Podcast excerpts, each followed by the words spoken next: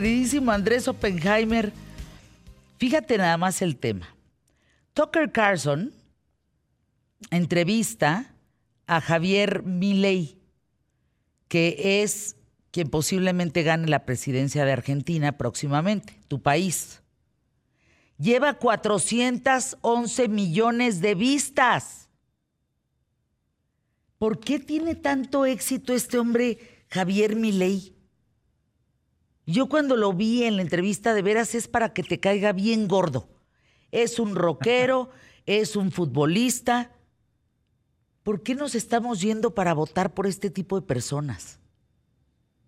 Hola Fernanda. Qué gusto. Es por, yo te diría, por lo que Mario Vargas Llosa en su momento llamó la civilización del espectáculo. Javier Moley es un economista que, como tú bien dices, usa el pelo largo, yo diría, es una cosa rara porque es un largo enrulado, no es un largo lacio.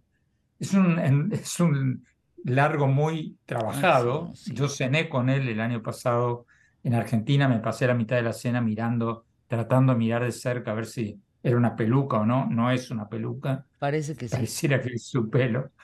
Pero lo cierto es que es un fenómeno mediático porque él dice cosas que no ha dicho ningún político en Argentina. Es totalmente antisistémico. Él dice que él está en contra de la casta, de todos los políticos, pone todos en la misma bolsa. Es admirador de Trump, admirador de Bolsonaro, admirador de Vox en España. Eh, acaba de decir, eh, acaban de pasar un video la semana pasada donde él dice que el Papa Francisco, que es argentino, como tú sabes, dice es un imbécil, así lo dice, un comunista.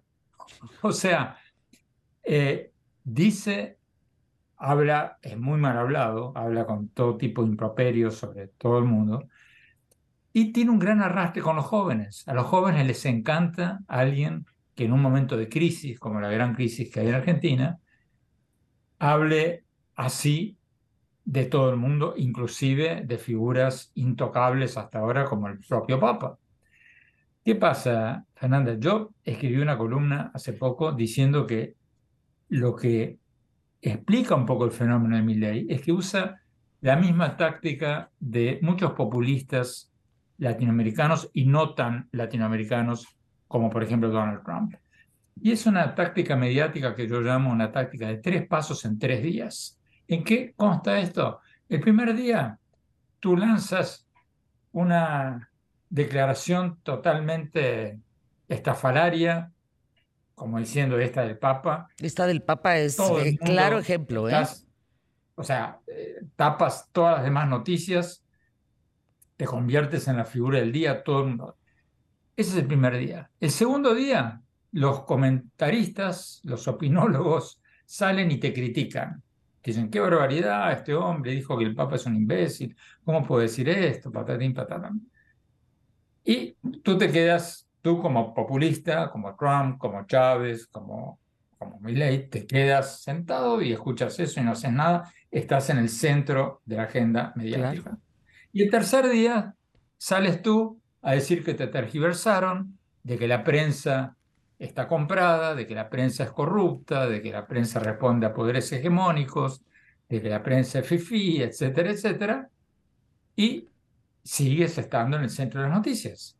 Y el cuarto o quinto día, cuando el escándalo ya pasó a las páginas interiores de los periódicos, sacas una nueva declaración rimbombante de la manga y vuelve a iniciarse todo el ciclo. Y de esta manera, estos líderes populistas le ganan a otros eh, dirigentes más moderados, más aburridos también, los quitan totalmente de la escena política y terminan ganando elecciones. Eso es lo que hizo Chávez, que en su momento compitió con políticos que tenían mucho más dinero, tenían focus groups, tenían ingenieros electorales, tenían dinero para campañas. Chávez no tenía nada pero todos los días usaba esta estrategia de tres días y estaba todos los días en el centro de la agenda mediática. Lo mismo que hizo Trump Y esto es lo mismo que está haciendo ley ahora y le está dando resultado.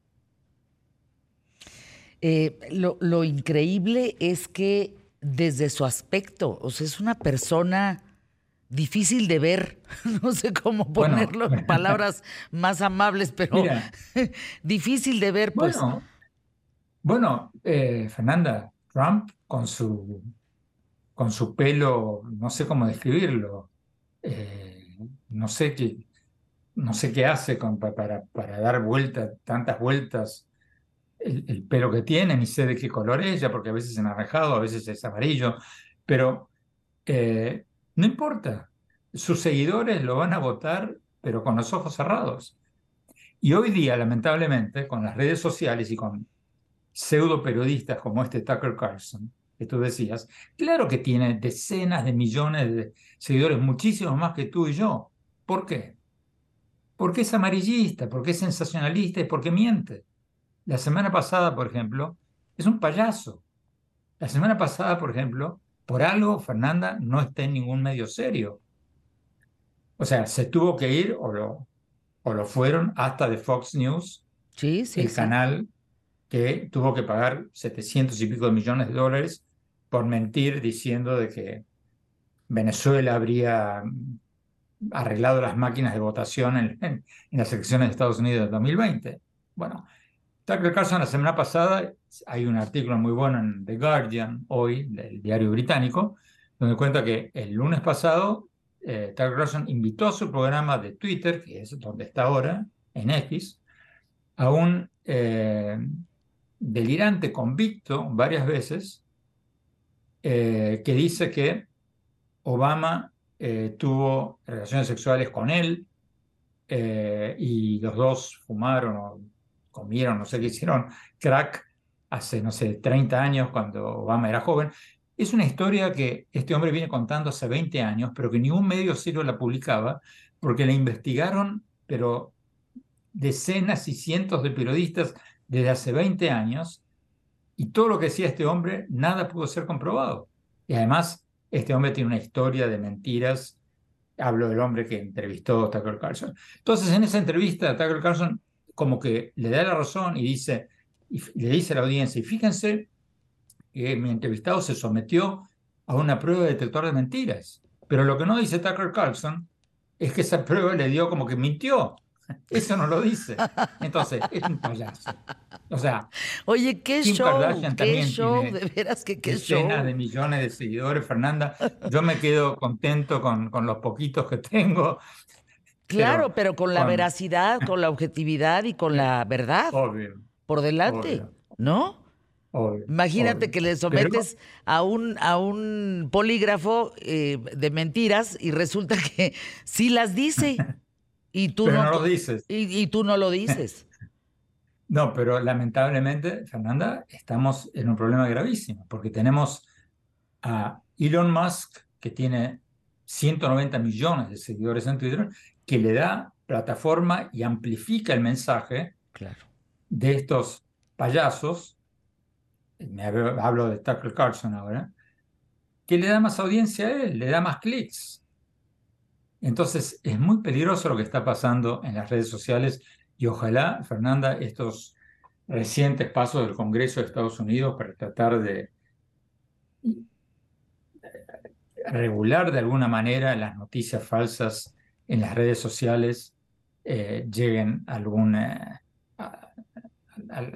alguna conclusión, porque los dueños de estas redes sociales se escudan en que ellos no, ellos no son eh, creadores de contenido, ellos simplemente transmiten. Mentira, son los principales creadores de contenido del mundo moderno porque ellos están amplificando las voces de gente como Tucker Carlson que propagan mentiras. Eh, el, el, tema aquí es el, el que vota, ese, ese personaje, ese ciudadano que vota, se va siempre con la finta. Se va con la finta del pelo de este señor, de lo rarito que es, de que es futbolista, de que es cantante de Tú las traes. Y acabas votando por personajes que hemos visto en la historia en el mundo. Personajes verdaderamente eh, críticos, críticos frente al manejo de un país. Pero Fernanda, e-, esto es una consecuencia de la caída de la educación en muchos de nuestros países. Mucha gente razona y dice, no, sí, será, será raro, será loco, será todo lo que tú quieras, pero los que estaban antes no hicieron nada, vamos a darle una chance a este. Ese es un poco el razonamiento. Ahora, si tú miras qué ha pasado con los presidentes que llegaron al poder diciendo que ellos son los hombres providenciales y que los demás son todos una porquería, etcétera, etcétera, realmente no le fue bien a la enorme mayoría de ellos, por no decir a todos. Porque, como lo sabemos muy bien, los países que funcionan son los países con instituciones fuertes, no con hombres fuertes. Con instituciones fuertes, y, con, y, con, y con, digamos, un Estado de derecho, ¿no? Que, que tú puedas implementar la ley. Exactamente, porque los países con hombres fuertes, o sea, los hombres fuertes terminan, al no tener pesos y contrapesos, al poder hacer lo que quieran, terminan haciendo locuras. Fíjate el caso, por ejemplo, un caso que le está yendo bien por ahora, por ejemplo, el caso de Bukele en El Salvador. Está yendo bien con el tema de la violencia porque ha bajado los homicidios. Pero ya tiene tanta popularidad, ya es tan fuerte, que, por ejemplo, le apostó muchísimo dinero del Estado al Bitcoin.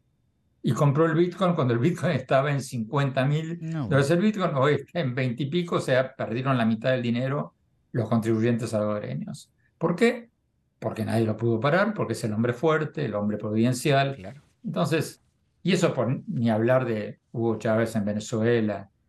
No, no, no, las declaraciones recientes de este hombre de Maduro me tienen con el ojo cuadrado, que ahora se van a ir al espacio si la gente no come, no, no, tiene, no tiene calidad, no tiene de vida, no tiene servicios, no tiene nada.